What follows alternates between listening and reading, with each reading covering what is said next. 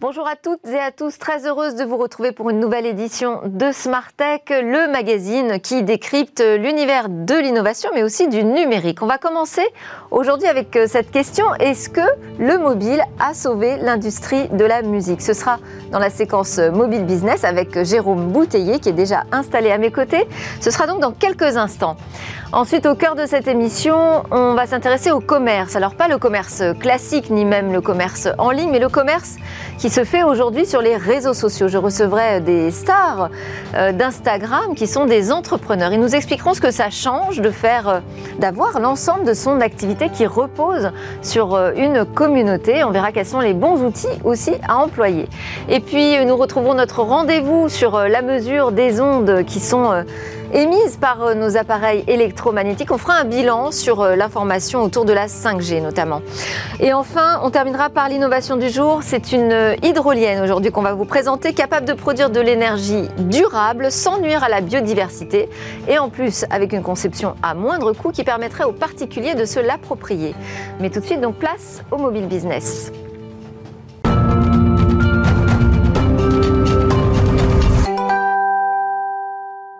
C'est l'heure donc de notre chronique mobile business avec Jérôme Bouteiller, fondateur d'écran mobile, spécialiste du marketing mobile. Et il se demande cette semaine si euh, ce mobile n'a pas tout simplement sauvé l'industrie musicale. Bonjour Jérôme. Bonjour euh, Delphine. Alors comme vous le savez, euh, ce lundi nous avons célébré hein, l'été, mais également la, fête de la musique, hein, une fête imaginée en, 1981, il y a près de 40 ans, hein, par Jack Lang, alors ministre de la Culture de, François Mitterrand, et une fête qui a connu un grand succès dans plusieurs pays, notamment dans les pays francophones. Alors si les années 80 et 90 auront particulièrement été fastes hein, pour l'industrie musicale, hein, avec euh, les concerts géants, les platines CD, les, lasers, etc., euh, l'arrivée d'Internet hein, au début des années 2000 et notamment des plateformes de piratage comme Napster, euh, Casa, Imul ont mis un petit peu un coup d'arrêt à la croissance et ont entraîné une baisse durable du chiffre d'affaires de cette industrie. Bon, elle a quand même réussi à rebondir, cette industrie. Alors oui, le premier rebond, hein, il apparaît en, 2001, en octobre 2001, avec la création de, l'iPod hein, par un Apple encore euh, convalescent, euh, mais qui va euh, révolutionner l'industrie musicale et surtout démocratiser la dématérialisation de la musique et déjà un usage en, mobilité. Le second rebond, il apparaît quelques années plus tard avec l'apparition des plateformes de streaming, hein, comme le français Deezer ou le suédois Spotify, apparu pour leur part il y a une quinzaine d'années et qui ont euh, non seulement démocratisé euh, le streaming sur ordinateur et sur smartphone, mais surtout le principe d'abonnement illimité hein, à des catalogues comptant plusieurs dizaines de millions de titres. Et aujourd'hui, elle pèse combien Elles pèsent quoi ces plateformes? Alors selon une étude récente réalisée par la RIA, la Recording Industry Association of America, euh, ces plateformes ont capté 10 des 12 milliards de dollars réalisés par la musique aux États-Unis. Alors dit autrement, cela représente aujourd'hui 83% du chiffre d'affaires de l'industrie musicale aux États-Unis, c'est à peu près 70% en France, et c'est quatre fois plus que les ventes de disques qui, à l'exception des vinyles, hein, sont en chute libre hein, depuis le début euh, des années 2000.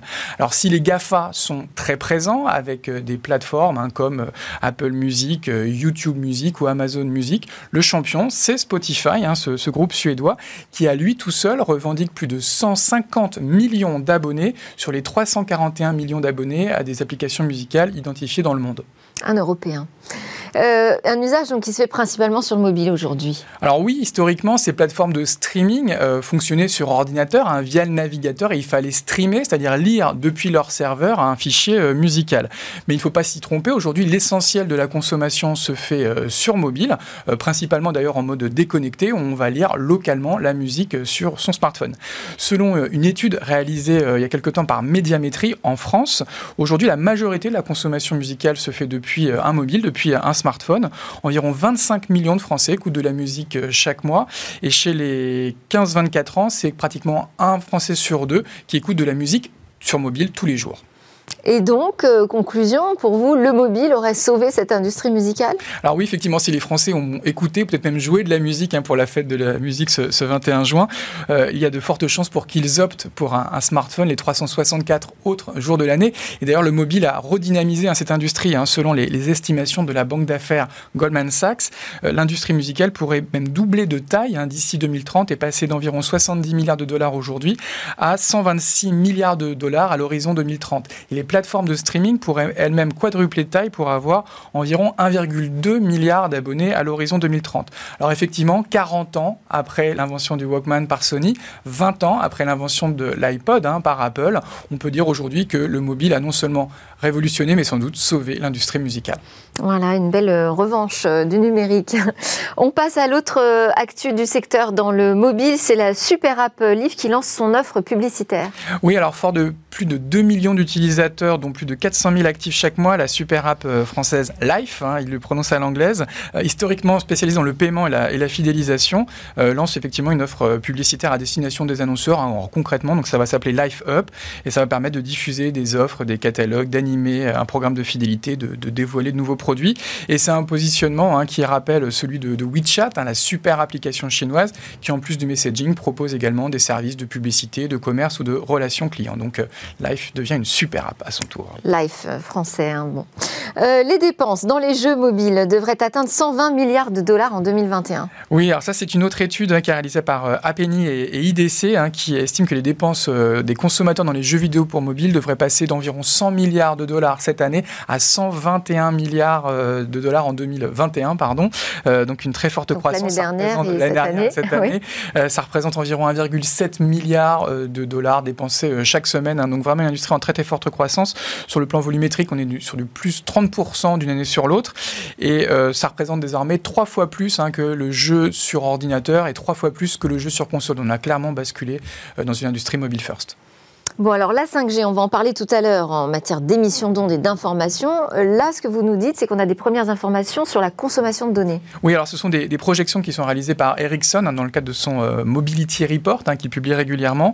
Et il nous annonce une estimation à 3,5 milliards d'abonnés à la 5G dans seulement 5 ans, à l'horizon 2026. Donc ça va aller très très vite. Euh, et qu'en conséquence, la consommation de données va littéralement exploser. On est aujourd'hui sur une consommation moyenne par mobile chaque mois de l'ordre de 10 gigaoctets. On devrait être à 30 gigaoctets à l'horizon 2026 et peut-être même 50 gigaoctets par mois et par utilisateur en Europe et en Amérique du Nord. Euh, à titre de comparaison, les réseaux cellulaires aujourd'hui convoient environ chaque mois 58 exaoctets de données et on devrait être à l'horizon 2026 à 300 exaoctets chaque mois. Et pour rappel, un exaoctet, c'est un milliard de milliards d'octets. Impressionnant. Merci beaucoup, Jérôme Bouteiller. Je rappelle que vous êtes fondateur d'écran mobile, spécialiste du marketing mobile. Merci pour vos chroniques hebdo dans Smart Tech. C'est l'heure de notre talk avec euh, ces entrepreneurs qui euh, ont fait naître et font grandir leur entreprise sur les réseaux sociaux.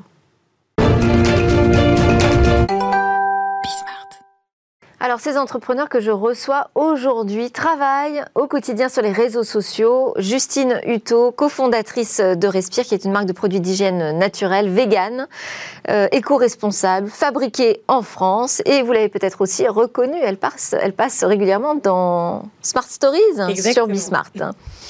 Et avec nous également Édouard euh, Caraco, cofondateur de The Braderie, qui est un magasin en ligne, on va dire, de, de vente événementielle de marque premium. Alors, ces deux entreprises sont nées et ont grandi sur euh, Instagram. Vous êtes des purs produits des réseaux sociaux, finalement. Euh, qu'est-ce que ça vous apporte de différent? Je ne sais pas qui veut commencer. Justine? Allez, je me lance. Alors c'est vrai que Respire, c'est une marque qu'on a lancée via les réseaux sociaux il y a maintenant deux ans. On a fêté nos deux ans au mois de mai. Et alors pour revenir en arrière, en fait... Euh, ça a démarré avec votre communauté déjà ça, a démarré avec ma propre communauté perso. Moi, j'étais déjà sur les réseaux sociaux parce que je suis une passionnée de sport, d'aventure, de, marathon, d'ultra trail, et je partageais déjà ma passion sur les réseaux sociaux quand j'ai lancé Respire.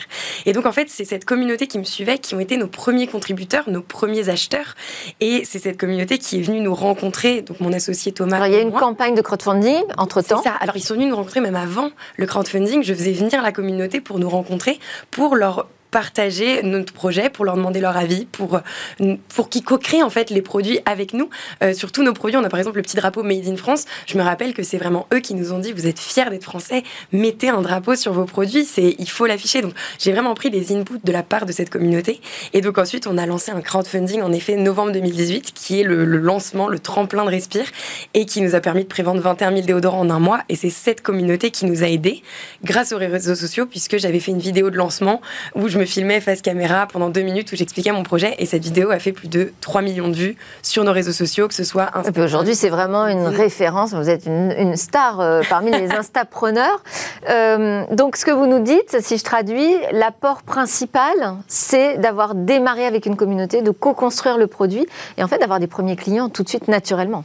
Exactement, c'est ces premiers clients, ces premières personnes qui sont finalement déjà, qui nous donnent leur avis dès le début, puis ensuite qui vont être les premiers clients et être les premiers ambassadeurs, le premier bouche à oreille. Quand on a lancé Respire, moi, mon pari, c'était de me dire, est-ce que les gens vont parler du déodorant sur les réseaux sociaux? C'est quand même un vrai pari. Le matin, prendre son déodorant en photo et le poster sur les réseaux, c'est pas, c'est pas fait par tout le monde. Et finalement, quand on a livré les 21 000 déodorants en même temps au mois de mai, six mois après ce crowdfunding, on a, bah, j'espérais vraiment que la communauté poste des photos. Et ce qui a été génial, c'est que j'ai vu des photos de déodorants passer partout sur Instagram avec le hashtag Respire Naturel. Ils nous taguaient.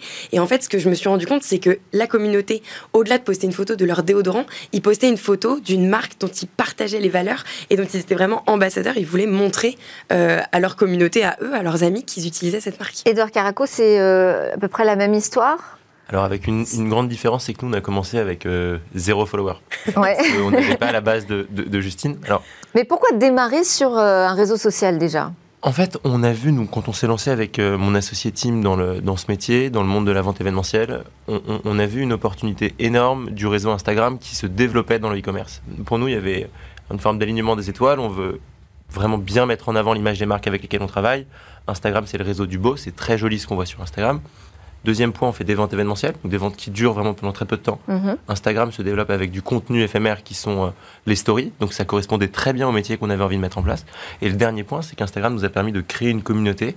Donc on est parti de zéro follower, aujourd'hui on a à peu près 275 000 followers qui nous suit.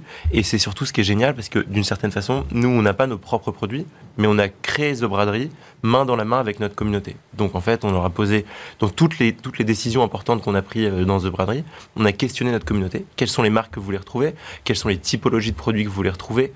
On les a vraiment impliqués dans le process, mais finalement, ça, c'est un peu le. C'est facile, ils jouent le jeu facilement? C'est un peu la partie émergée de l'iceberg euh, Instagram. L'idée, c'est vraiment de. Je pense que Justine l'a très bien dit, c'est d'être de, très clair dans les valeurs qu'on a envie de mettre en place, dans le contenu qu'on a envie d'offrir à notre communauté et dans, dans l'état d'esprit dans lequel euh, nous sommes. Enfin, je, Alors, c'est ce que j'allais ce que j'allais euh, vous interpeller un peu là-dessus. C'est finalement, avant d'être un commerçant ou un e-commerçant, est-ce que vous n'êtes pas plutôt un producteur de, de contenu? Alors, en fait, ça fait vraiment partie du cœur de notre métier. Alors, je ne sais pas comment vous êtes organisé. Ça veut dire qu'il faut développer vraiment deux activités. Bah, vous avez recruté des rédacteurs euh Ouais, alors le contenu, c'est vraiment au centre de notre, de notre développement. Nous, notre première recrue avec Tim, c'était notre directrice artistique, parce que c'était un, sujet qu'on maîtrisait pas très bien. Pour avoir des belles photos. On n'avait pas la chance, de, comme Justine, euh, en 30 secondes, euh, enfin, je sais pas si c'est en 30 secondes, mais pouvoir faire des stories aussi facilement. En 15 secondes. En 15 secondes, pardon. On a, on a dû vraiment, nous, travailler sur le contenu. Et aujourd'hui, euh, aujourd'hui, je pense qu'on arrive à, proposer un contenu que, qui est de qualité. Et en fait, ça se mesure assez facilement avec le taux d'engagement sur les réseaux sociaux.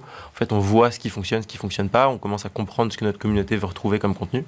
Et, euh, et c'est génial parce que ça nous permet vraiment de, de parler de nos valeurs, de parler de l'aventure de The Braderie et créer un lien émotionnel beaucoup plus fort que simplement si on avait une, une, une base client. En fait, une communauté, il, y a des, il y a des interactions qui sont beaucoup plus fortes, ce qui fait qu'il y a un, un lien émotionnel qui se crée euh, et, ça, on est super content et super fier d'avoir réussi à le faire euh, depuis deux ans et demi. Alors, il y a aussi une, starification sur, euh, sur Instagram, forcément, parce que vous... J'ai demandé un autographe à Justine en arrivant. très bien. Ça, c'est génial. c'est à ça aussi que sert Smartech, parfois.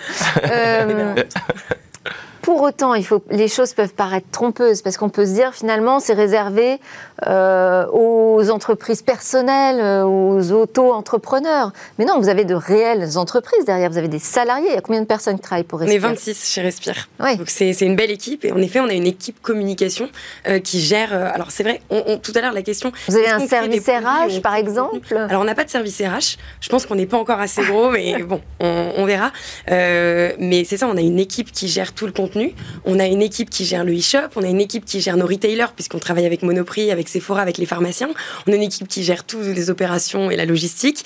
Et, puis une équipe qui développe les produits. C'est la plus grosse équipe chez Respire et peut-être la plus importante aujourd'hui qui, est à fond en contact avec les, laboratoires, avec des chimistes en interne, chimistes de formulation. Parce que moi, clairement, quand j'ai lancé Respire, je n'étais pas chimiste. Donc je suis beaucoup plus créatrice de contenu que productrice de produits.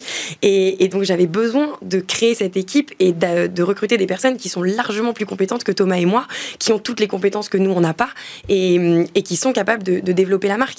Et donc, c'est vrai que tout à l'heure, la question, est-ce qu'on n'est pas plutôt des créateurs de contenu? C'est vrai que moi, quand je définis Respire, finalement, Respire, c'est une marque qui a un peu deux angles. C'est à la fois, on offre des produits de qualité, euh, comme vous le disiez, donc naturel, sain, bio, vegan, made in France, éco-responsable, mais c'est aussi, on, vend une inspiration avec une mission. On a un message qui est d'ailleurs écrit sur tous nos produits. En anglais, c'est Your Body's Magic, Take Care of It, où on veut inspirer notre communauté à prendre soin d'elle, à, se dépasser, à, à, faire, à se lancer dans des activités avec son corps, que ce soit des activités physiques, manuelles. Et donc, c'est vraiment, les réseaux sociaux nous servent à donner de l'inspiration, à partager des belles Alors ça, effectivement, ça fait partie aussi de l'histoire. Il y a tout le storytelling, l'histoire ouais. de la marque, et ouais. puis les valeurs que porte euh, la marque. Les réseaux sociaux, c'est un outil merveilleux pour ça. Hein. En fait, ce qui est génial, c'est que... Vous, les... par exemple, vous, vous, communiquez beaucoup sur les dons qui sont faits Exactement. pour la préservation à la, des à la océans fois sur les dons, sur les associations qu'on qu soutient, sur les marques avec lesquelles on travaille. On raconte l'histoire des marques avec lesquelles on travaille et sur l'histoire même de The Braderie. Ce qui est génial, c'est qu'en fait, Instagram a démocratisé une nouvelle forme de contenu qui est beaucoup moins léché qu'avant. Euh, je pense qu'il y a, a 10-15 ans, les moyens de communication que les, boîtes avaient, ça impliquait euh, d'aller faire un tournage, un shooting, euh, presque être maquillé. Enfin, il y avait une forme. Les gens étaient presque contrôle fric du contenu. Quand Instagram a démocratisé un contenu hyper accessible, et je pense que et, et ça, euh, nous, on, s'est beaucoup inspiré du contenu que, que, Respire crée parce que ça fait partie des, des boîtes qui ont. Vous avez réussi à réinventer aussi la façon de, de, de communiquer, mais Aujourd'hui, ce qui est génial, c'est euh, en, en, ouvrant Instagram, euh, on, on, crée du, du, contenu en 30 secondes sans qu'il y ait euh, 15 personnes qui doivent le revérifier. Mmh. C'est aussi ce que notre ouais. communauté vient chercher, c'est cette, euh, cette authenticité. Et l'authenticité, elle est, elle est vraiment euh, possible grâce au, au, réseau Instagram. Et je ne vous ai pas posé la question, The Braderie, c'est combien de personnes aujourd'hui? On a 35 personnes qui travaillent avec nous. Euh... Des data scientists, euh, ouais, des producteurs de contenu on, on, on, c'est, euh, ça s'est développé très vite. Donc, euh, on a recruté Jonathan qui s'occupe des, data il, y a, quelques semaines.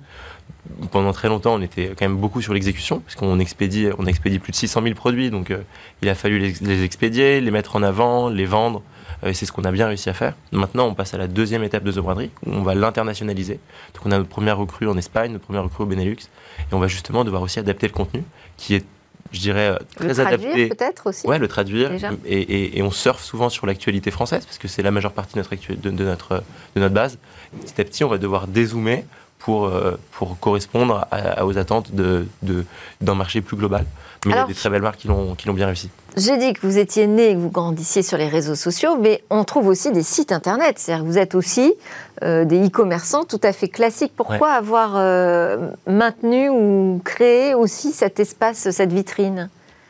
Le site internet Oui. Alors c'est super important, c'est pour avoir une relation directe avec notre communauté, pour qu'ils puissent trouver nos produits facilement. Nous, je me souviens quand on s'est lancé avec Thomas, on s'était dit à la base, on va être un pure player, on va être uniquement sur notre site internet, comme ça on va tout maîtriser, on va pouvoir faire vivre une expérience à notre communauté. Parce que les transactions ne se font que sur votre site. Les transactions ne se font que sur le site. Alors l'Instagram Shopping maintenant est mis en place, mais dans tous les cas, ça bascule sur le site. À un moment, on peut pas acheter vraiment sur Instagram. Je pense que ça va arriver dans les fonctionnalités mmh. d'Instagram, mais donc les, nos, notre communauté va sur le site et donc nous, dès le début, notre site a été euh, bah, notre premier canal de distribution, qui est toujours aujourd'hui le canal de distribution principal. Et c'est juste un outil justement pour la transaction ou c'est quand même, vous vous en servez comme un site de e-commerce classique avec euh, de l'achat de mots-clés, un travail sur le référencement? Bien sûr, il y a un gros travail qui est fait derrière sur le référencement, sur le mot-clé, mais même sur le storytelling des produits sur le site même, sur les pages produits pour avoir toute l'histoire, pour avoir des vidéos. Alors c'est du contenu plus léché, en effet, comme tu, tu, disais. Sur Instagram, on a du contenu qui est très très spontané. Ouais. Sur le site internet, on, on poste le contenu qui est beaucoup plus travaillé, qui est fait par nos photographes en interne, par nos, retouché même par nos graphistes. Mais euh, en effet, le site, c'est vraiment la vitrine même de, la marque, là où, là où les consommateurs vont pouvoir trouver tout je dirais, toutes les informations nécessaires sur les produits, mais c'est moins là où ils vont pouvoir trouver beaucoup d'inspiration, euh, tout ce qu'on va raconter en effet sur les réseaux sociaux. Mais ce qui est très drôle, c'est que donc on s'est lancé en pure La première porte d'entrée aujourd'hui, des, les, acheteurs, vos acheteurs, la première porte d'entrée, c'est Instagram, les réseaux sociaux ou le site? C'est majoritairement les réseaux sociaux, le bouche à oreille, donc ils voient leurs amis en parler, mais c'est aussi euh, ce que je disais, donc c'est qu'on a lancé sur le site internet, mais rapidement on a demandé sur Instagram où est-ce que vous souhaitez trouver les produits Respire, et notre communauté nous a répondu, bah nous aller sur un site pour acheter un déodorant tant qu'il n'y a pas une gamme complète, donc ça c'était il y a deux ans, euh, on aimerait bien vous trouver euh, là où on fait nos courses. Et donc rapidement on a déployé chez Sephora, chez Monoprix, en pharmacie, et donc ce qui est génial c'est que ces canaux-là sont aussi des canaux d'acquisition où la communauté nous découvre en magasin, découvre nos, nos petites tablettes avec notre petite PLV et ma petite photo chez Monoprix. Et puis après, ils viennent potentiellement sur nos réseaux sociaux et puis viennent ensuite sur le site. Donc c'est tout un cercle vertueux où notre communauté se retrouve entre les réseaux sociaux, le site internet et la distribution retail. Est-ce que, est que ça change justement les règles du e-commerce? Puisque finalement vous jouez avec toutes ces règles En fait, il y a quelque chose qui a vraiment changé. Et c'est que les réseaux sociaux, c'est un, tiers de confiance énorme. Donc euh, aujourd'hui, si vous, on parle aux gens de notre communauté, alors nous chez The Braderie, on va targeter les gens qui ont entre 18 et 35 ans. Je pense que c'est relativement la même cible chez Nous, c'est un peu plus vieux. Ok, bon alors 18-35 ans chez, chez, The Braderie. Quand on parle, enfin quand si une, fille parle à une de ses copines de The Braderie, la première chose, le réflexe qui est vraiment devenu le réflexe numéro un, c'est d'ouvrir Instagram et de typer The Braderie pour voir qu'est-ce que c'est euh, Et en fait, très vite, on peut se rendre compte si on fit avec le contenu, fit avec les valeurs, fit avec le vibe global et on, et on follow. Après, on, nous, on arrive à targeter nos clients de façon différente, beaucoup par, par l'email, qu'on continue d'utiliser, notre application. Donc, il y a plein d'autres moyens. Tout se sert, en fait.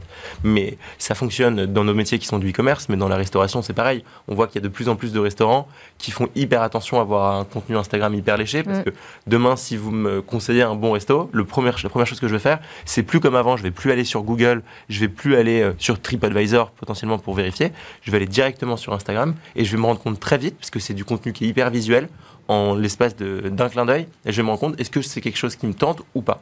Et je pense que c'est là où c'est hyper important pour n'importe quelle marque d'être hyper bien référencé sur Instagram, d'avoir très bien euh, géré le contenu parce que c'est souvent le premier point de contact qu'on va avoir en particulier sur, euh, sur euh, les leviers organiques qui vont être le bouche à oreille. Alors là on parle d'Instagram mais vous êtes présent sur tous les réseaux sociaux. Ouais, alors nous honnêtement on est je pense fort sur Instagram on n'est pas encore fort sur les autres réseaux. On regarde de façon très attentive TikTok qui se développe très bien, mm. LinkedIn, euh, qui peut être aussi très intéressant. Je crois que dans mes souvenirs, vous aviez cartonné la vidéo sur, LinkedIn. oui, ça a bien fonctionné. LinkedIn.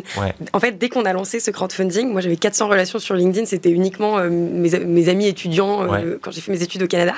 Et j'ai posté cette vidéo sur LinkedIn. Et en fait, la différence entre LinkedIn et Instagram, sa force, c'est que quand quelqu'un like une publication, toute la communauté de cette personne, donc Delphine a liké le post de Justine, bah, toute la communauté de Delphine va voir Delphine a aimé le post de Justine Hutto et ma vidéo va se déclencher automatiquement.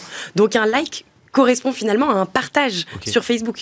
Et donc, c'est ce qui a permis, dès le début, quand j'ai posté cette vidéo, d'avoir mais un effet boule de neige où la vidéo a été vue par, euh, bah, ça a fait un million et demi de vues juste sur LinkedIn en un mois. Ça a été monstrueux, en fait. Chaque personne qui likait faisait comme si elle partageait. Euh, là, je sens que The Braderie va mettre le paquet sur euh. Là, là c'est rendez-vous LinkedIn. Je, pars et c'est la priorité. Voilà. Vrai LinkedIn... On n'a pas parlé de Facebook parce que Facebook, c'était aussi un lieu assez naturel pour les commerçants qui voulaient mettre en avant des produits. Alors Facebook, nous, on y... Alors, je vais pas dire on y est moins, on y est, mais on n'a pas de stratégie dédiée à Facebook. Pourquoi? Parce qu'en fait, on décline simplement la stratégie Instagram qui se duplique sur Facebook. Et ça fonctionne très bien puisqu'on continue de recruter des abonnés toutes les semaines avec cette stratégie-là. Alors Facebook, c'est un peu différent, c'est plus une stratégie de conversion. On, on se rend compte que la cible est plus âgée sur Facebook et va beaucoup plus facilement cliquer quelque part pour aller sur notre site et pour passer à la conversion. Mais elle va finalement être un peu moins intéressée par du contenu éphémère, des stories, euh, voir les coulisses de la marque. Donc c'est simplement de la duplication du contenu Instagram et c'est beaucoup plus facile pour les équipes et ça marche quand même. Facebook, ça n'a pas été un canal privilégié au départ? Non, on a, on a vraiment né sur Instagram. Donc euh, un peu pareil que Justine. Alors on est encore. Parce que vous y avez pensé, j'imagine, euh, au moment du choix du réseau social. Ouais, mais Instagram était beaucoup plus adapté avec ce qu'on voulait. Instagram, c'est vraiment un réseau qui est hyper visuel. Nous, on propose aujourd'hui une marque par jour et euh, on, capitalise sur sur cette capacité à mettre en avant très bien, de façon très jolie, des marques, des produits. Et ça, c'est vraiment le côté, l'aspect très visuel d'Instagram qui nous le permet. Sur Facebook, c'est peut-être un petit peu plus textuel, mhm. un peu comme Twitter, et ça correspond moins à nos attentes. Est-ce qu'il y a des outils que vous pouvez conseiller qui sont indispensables pour ceux qui voudraient lancer leur business, leur commerce sur les réseaux sociaux? Déjà, je pense que si c'est un business, il y a le Shopify c'est euh, l'outil qu'on utilise pour, euh, pour, créer notre site internet. Et ça se, ça se link très bien avec Instagram. Donc ça va vraiment fluidifier le process. Euh, je pense que c'est un très bon choix de se lancer sur Instagram. C'est-à-dire c'est facile, on peut démarrer facilement. Oui, exactement. On a déjà une plateforme. on a mis 3000 euros chacun dans le business avec mon associé. On ne savait pas coder et très rapidement on a vendu, on a fait nos premières ventes. Donc il y a une, accessibilité aujourd'hui pour se lancer sur sur du e-commerce qui est hyper, je dirais, facile. Euh, et après, il y a plein d'outils qu'on peut utiliser euh, pour, euh, pour vérifier quels sont les, les, influenceurs, s'ils fonctionnent bien, pas bien, s'ils ont un bon reach, pas un bon reach. Donc il y a pas mal d'outils. Nous, récemment, on utilise un nouvel outil qui s'appelle GetUbu. Il faut, faut, que je t'en parle. Très bien. qui, qui, est très, qui est, qui est super. Et qui sert à quoi? Justement, ça permet. Nous, on pour se développer, on a beaucoup travaillé avec des influenceuses. Et ça permet donc de, déjà de bien linker le travail qu'on a avec des influenceuses, de bien pouvoir traquer ce qui fonctionne, ce qui fonctionne pas, euh, de façon très précise. Et ça nous permet bah, petit à petit d'améliorer nos, nos, campagnes justement d'influence. Et euh, c'est un super bon outil, on, on vient de le découvrir et c'est très efficace. Tu m'en parleras. Nous, pour le coup, sur l'influence, on a testé beaucoup d'outils. On n'a pas trouvé la pépite encore. Et puis, en fait, l'influence, finalement, nous, on l'a fait. Ça a été beaucoup de manière très organique avec euh, des, amis à moi qui sont très présents sur les réseaux sociaux, qui ont parlé de Respire. Donc, ça a été génial. Euh, et aujourd'hui, c'est vrai qu'on se rend compte que l'influence, finalement, il faut réussir à craquer le truc. Et nous, on l'a pas vraiment encore craqué. Donc, euh, on n'en fait pas beaucoup. Pourquoi il faut réussir à craquer le truc C'est pas comme dans moyen pour avoir tout commerce. Il faut acheter quelques mots-clés, quelques influenceurs en fait, déjà, on crée une relation avec les influenceurs. Moi, j'ai rapidement créé des relations, en fait, finalement amicales, puisque moi aussi, je suis très présente sur les réseaux sociaux. Et c'est vrai que rentrer dans une relation commerciale, c'est assez différent, où en fait, l'influenceur, on va, on va acheter un certain nombre de stories, où l'influenceur va parler du, du, produit, de la marque. Et puis, si on veut vraiment traquer, enfin, en fait, pour pouvoir traquer et voir si ça marche, bah, il faut qu'on mette des choses en place, comme soit euh, l'inscription à des emails. Je sais que vous, vous faites ça et que ça marche très très bien chez The Braderie. Nous, c'est partager un code promo, sauf que c'est pas vraiment dans l'ADN de la marque de partager des promotions sur nos produits qui sont déjà à prix juste. Donc en fait, on partage des codes promo, puis pour certaines fois ça fonctionne et puis les autres fois où les influenceurs en reparlent ça fonctionne moins. Donc en fait et puis il faut trouver des influenceurs qui sont vraiment complètement calqués sur notre ADN sur nos valeurs parce qu'un influenceur euh, qui n'a pas les mêmes valeurs que nous bah, ça pourrait même desservir la marque. Donc c'est quand même une stratégie euh, en fait vous êtes en train d'apprendre de, en marchant là. Ouais bien sûr alors, on, apprend aussi en regardant. Je pense que c'est un, vrai, truc. Et vous vous auto-regardez les uns et les autres, Mais il n'y a pas beaucoup d'expérimentés finalement. Non, mais euh, on a souvent quelques bonnes idées. Alors, nous, euh, avec Respire, on a une relation particulière parce que mon, mon cofondateur est le meilleur pote du cofondateur de, de Ils sont colocs. Ils sont colocs donc, euh, The Bradley Respire parlent euh, ensemble. Ouais, on, a fait plusieurs fois des, des, des, choses ensemble avec Respire et on est trop contents. Donc euh, je pense qu'il y a pas mal de key learnings qu'on arrive à partager. Et puis après aussi, on travaille nous avec une marque par jour. Il y a plein de marques qui fonctionnent super bien sur Insta. Je pense à, à Manucuriste, je pense à, à Rive Droite avec lesquels on, on, adore aussi travailler. Donc je pense que ce qui est bien, c'est qu'on. Il y a quand même... Et vous partagent justement ouais, on partage tous les bons outils, on partage tous les bons tips. Objectivement, on est au sein même de la communauté euh, des, des d'entrepreneurs. Il y a quelques, quelques boîtes euh, avec lesquelles on est relativement proche et on se partage tous les bons outils, toutes les bonnes idées. Et ça, c'est euh, ça, c'est. Il y a des choses qui vous manquent aujourd'hui comme outil en tant qu'entrepreneur sur les réseaux sociaux? Je sais pas comment ça, on va vous appeler les social entrepreneurs. C'est un peu bizarre. Moi, il y a des choses que j'ai Entrepreneurs communautaires? entrepreneurs communautaires. Non, moi, j'aimerais bien développer Instagram pour, par exemple, catégoriser les messages privés qu'on reçoit. Dans les MP, on reçoit plein de messages. Puis maintenant, il y a quand même une partie principale, générale et les invitations. Mais j'aimerais bien. Ah, ok. Moi, j'aimerais bien avoir des petits dossiers comme sur euh, le mail, où on peut classer donc, et j'avais fait le même retour à, LinkedIn, où LinkedIn, j'aimerais bien qu'ils puissent traduire directement euh, les posts qu'on fait.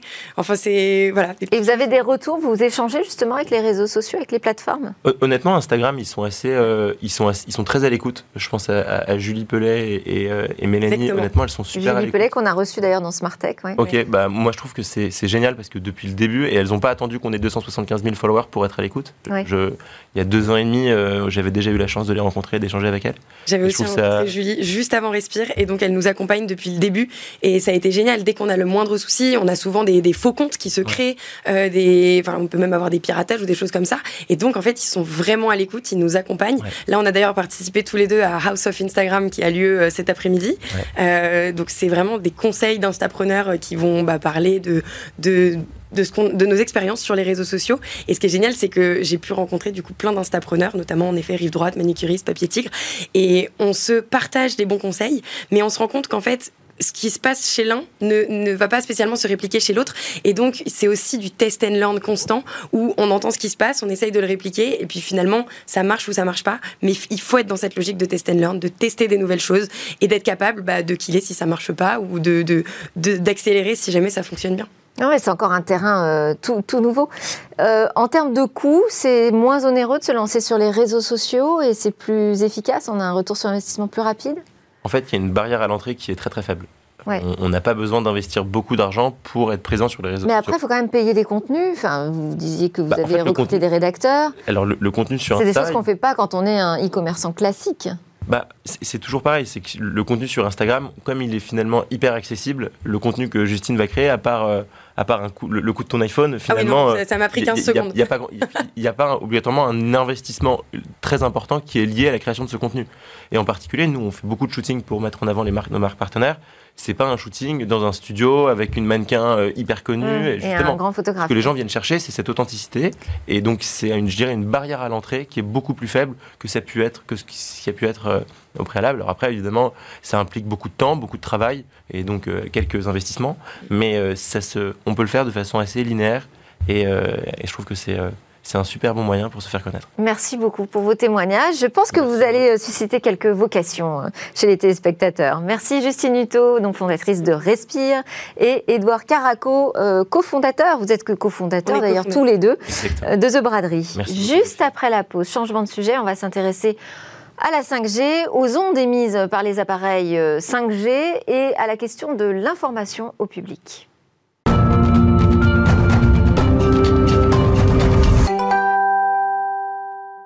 Et nous voilà de retour sur le plateau de Smartech pour notre rendez-vous avec euh, les ondes de 5G et surtout Stéphane Panetra, qui est euh, l'expert français des mesures euh, d'ondes électromagnétiques. Stéphane Panetra, cofondateur et PDG d'Artfy. Bonjour Stéphane. Bonjour Delphine. Aujourd'hui, donc, vous souhaitiez nous faire un bilan sur la communication des opérateurs autour des ondes émises par les smartphones 5G. Est-ce que, selon vous, en un an, alors on dit un an, ça s'est pas vraiment lancé il y a un an concrètement pour tout le monde, mais ça fait un an quand même que la 5G a démarré euh, dans le monde et en Europe. Est-ce que vous trouvez que l'information aux consommateurs a évolué? Alors effectivement, il y a eu beaucoup de communications hein, qui ont été faites pendant euh, toute cette année. Des consommations finalement, des, communications. par- par- pardon, qui euh, portent finalement sur l'explication de la 5G. Beaucoup d'explications sur la 5G. À vocation d'éducation, d'essayer de mieux comprendre comment fonctionne la 5G. Des initiatives ont été menées d'ailleurs par un certain nombre d'acteurs, dont euh, le régulateur français, la NFR, etc. Nous avons participé ici à ça. J'espère. Et euh, en fait, euh, on observe que les ondes ne font pas partie du bagage euh, de édu- éducatif. On n'apprend pas les ondes à l'école. Mhm. Donc il y a un vrai besoin de partager de l'information, de comprendre. Donc vous dites qu'il y a eu un bon début, on a, fait, on a vu quelques exercices de pédagogie, non- Oui. notamment imposés, puisque les villes ont euh, parfois euh, demandé des moratoires et, euh, et des débats avec les, les citoyens. Donc on est au début de la Je communication. pense qu'on est au début de la communication, on commence à voir s'éclaircir certains éléments dans le débat, avec l'implication de certains industriels qui viennent en parler, Mm, mm. de certains hommes politiques qui viennent en parler, euh, qui, qui viennent également. Qui viennent en parler même sur le plateau de Smartech. Ils ont, ils ont joué le jeu de cet exercice aussi. Exactement, Ouais. exactement. Et les instances politiques également, elles, prennent conscience du sujet. On n'est plus désormais, de mon point de vue, depuis cette année, dans le circuler, il n'y a rien à voir au niveau de l'impact sur la santé des ondes électromagnétiques. On est plus dans une démarche de prise en main du sujet, étape par étape. Ça va pas forcément assez vite à mon goût, parce qu'il y a des sujets, des trous dans la raquette encore. Mais on avance. Alors, où est-ce que ça patine encore pour vous? On a fait un premier pas sur la compréhension que dans l'exposition humaine aux ondes, il y avait deux grands contributeurs. D'un côté, les antennes, relais, et de l'autre côté, les terminaux mobiles qui sont quand même portés à proximité du corps humain. Ouais.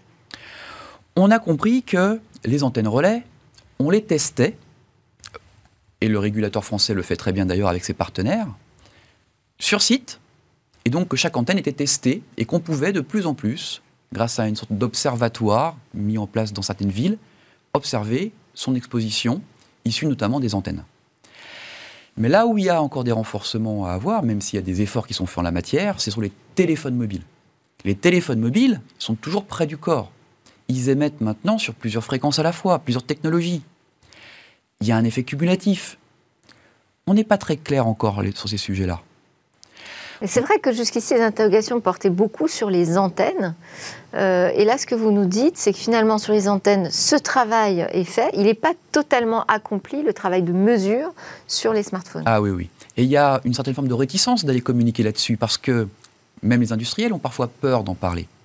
Là où on voit que ça Il commence y a à quand changer. même des règles et des euh, indications qui sont fournies au moment où on achète notre Les smartphone. consommateurs ne comprennent pas bien ces indications. Trois valeurs chiffrées de la fameuse grandeur du DAS, DAS, qui caractérise cette exposition humaine aux ondes, Oui. sur un paquet, Mm. qui correspond pas au télé- à la valeur du DAS du téléphone mobile qui est dans le paquet, mais d'un téléphone testé dans un laboratoire avant qu'il soit produit en masse, sur une mesure à la tête, une mesure au tronc, une mesure aux membres, c'est compliqué quand même. Mhm. C'est compliqué. Alors, c'est bien parce qu'on informe, mais ça reste compliqué. S'il y avait une priorité, euh, selon vous, pour euh, pouvoir rassurer justement les utilisateurs de smartphones 5G Oui, il y a une priorité.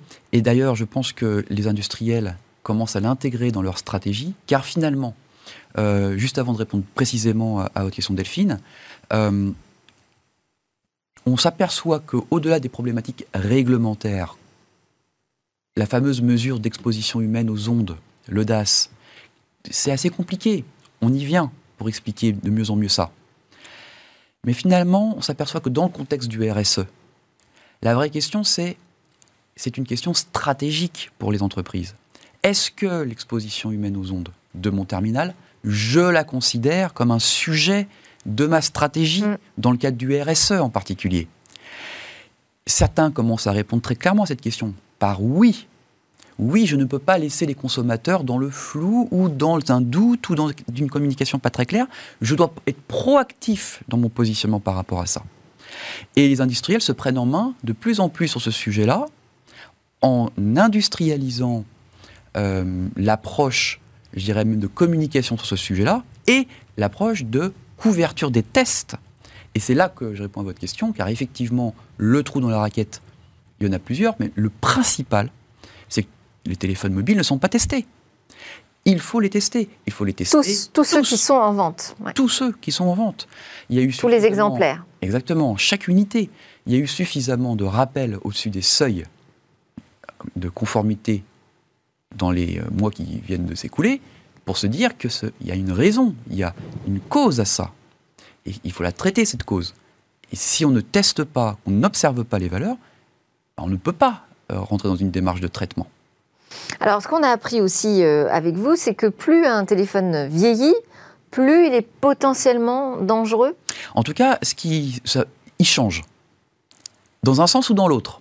Il peut se mettre à émettre moins fort en vieillissant, parce qu'il est tombé, etc. Et auquel cas, bah là, c'est une problématique de connectivité, de qualité, de performance. Mais il peut également, en tombant, changer et dépasser les seuils d'exposition. Donc, en conséquence, il y a une vigilance régulière à avoir sur ces sujets-là. Sur le, le- le cycle de vie euh, du smartphone, en fait. C'est ça. C'est ça- suivre le cycle. C'est peut-être pas la priorité, mais en tout cas, ce sera une étape aussi importante euh, Oui, oui, exactement. dans, et, dans, dans- et dans la l'information publique. Et dans la durabilité, Et dans la- euh, ce sera intéressant d'intégrer cette grandeur-là, s'assurer que dans la durabilité, on est stable. Très bien, merci beaucoup Stéphane Panetra, cofondateur, je le rappelle, et PDG d'ArtFi pour ces éclairages sur les ondes 5G. Merci Delphine. À suivre, euh, on parle d'une innovation, alors celle-ci, elle est durable, elle est a, priori très bonne pour l'environnement et notre santé.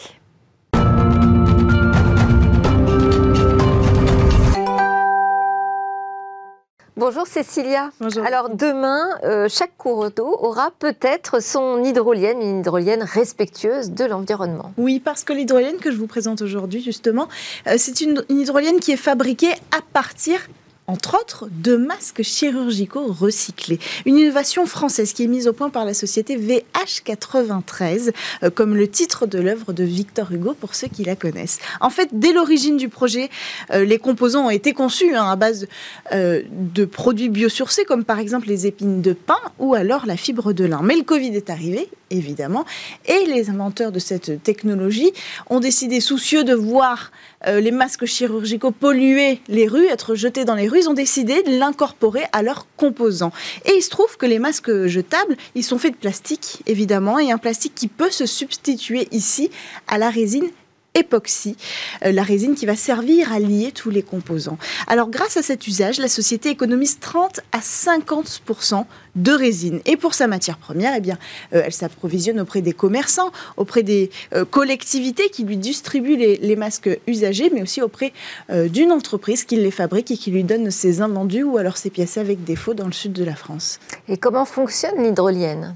Alors en fait là aussi, il y a recyclage, mais recyclage d'idées précisément. En fait, en 1924, un inventeur finlandais euh, nommé Sigurd Savonius a conçu un rotor avec un atout, la capacité à fonctionner quelle que soit la direction du vent. Alors, euh, du côté des éoliennes, ça a été euh, pas vraiment un succès, cette innovation, même si elle est simple et utile, parce que ça manque de rendement. Mais la simplicité de cette solution et surtout son universalité par rapport au vent ont intéressé, inspiré euh, le créateur de l'hydrolienne qui nous intéresse ici. Alors ici, bien sûr, ça se passe sous l'eau et précisément le principe, c'est d'avoir un côté fermé et un côté ouvert au courant, mais en plus, là où on innove, c'est qu'on ajoute une petite longueur souple pour, euh, au, niveau, au niveau des pales, hein, vous le voyez sur l'image, pour doubler l'efficacité du rotor Savionus, car il faut quand même du rendement. Alors justement, quelles sont les performances énergétiques de cette hydrolienne? Alors quand elle est émergée dans un courant à 2 mètres euh, par seconde, donc des petits courants d'eau, hein, l'hydrolienne, elle génère déjà une puissance de 500 mégawatts, ce qui peut servir, suffire par jour à alimenter l'électricité d'une maison. Et elle s'adapte parfaitement aux petits cours d'eau, je l'ai dit, aux rivières, aux canaux d'irrigation, et elle se destine en particulier aux, particuliers justement, ou alors aux petits groupes euh, qui voudraient vivre dans un esprit euh, slow tech, c'est-à-dire euh, ne produire que ce dont ils ont besoin. Et ça a un avantage par rapport aux barrages traditionnels? Oui, parce qu'il faut diversifier les solutions. Les barrages, ça fonctionne hein, pour l'énergie avec l'eau, sauf qu'il y en a énormément en France et que ça euh, pollue, ça pose un problème avec euh, la biodiversité, ça l'abîme, ça abîme les poissons qui passent, c'est assez dangereux pour eux. Donc ici, les pales qui sont souples, ne vont jamais heurter cette biodiversité qui va la traverser. Résultat, on obtient une hydrolienne capable de produire de l'énergie propre sans nuire à la biodiversité, elle-même produite avec des composants propre à destination des particuliers et tout le monde pourra s'en acheter, même les collectivités. Ça coûte entre 2000 et 3000 euros, donc ça reste accessible. Merci beaucoup Cécilia Sévry, merci à tous de nous avoir suivis. J'espère que vous aurez apprécié ces euh, instapreneurs, euh, ces stars d'Instagram qui sont venus. Je suis d'ailleurs, je suis repartie avec des cadeaux moi euh, de chez Respire. Je ne sais pas si vous les voyez, des produits donc éco-responsables. Ce sont des entreprises qui sont nées et qui ont grandi sur les réseaux sociaux. Ils nous ont donné leurs tips dans Smartech. À suivre d'autres entreprises du numérique qui vont pitcher dans le lab. Et puis nous, on se dit à demain pour euh, la grande interview notamment.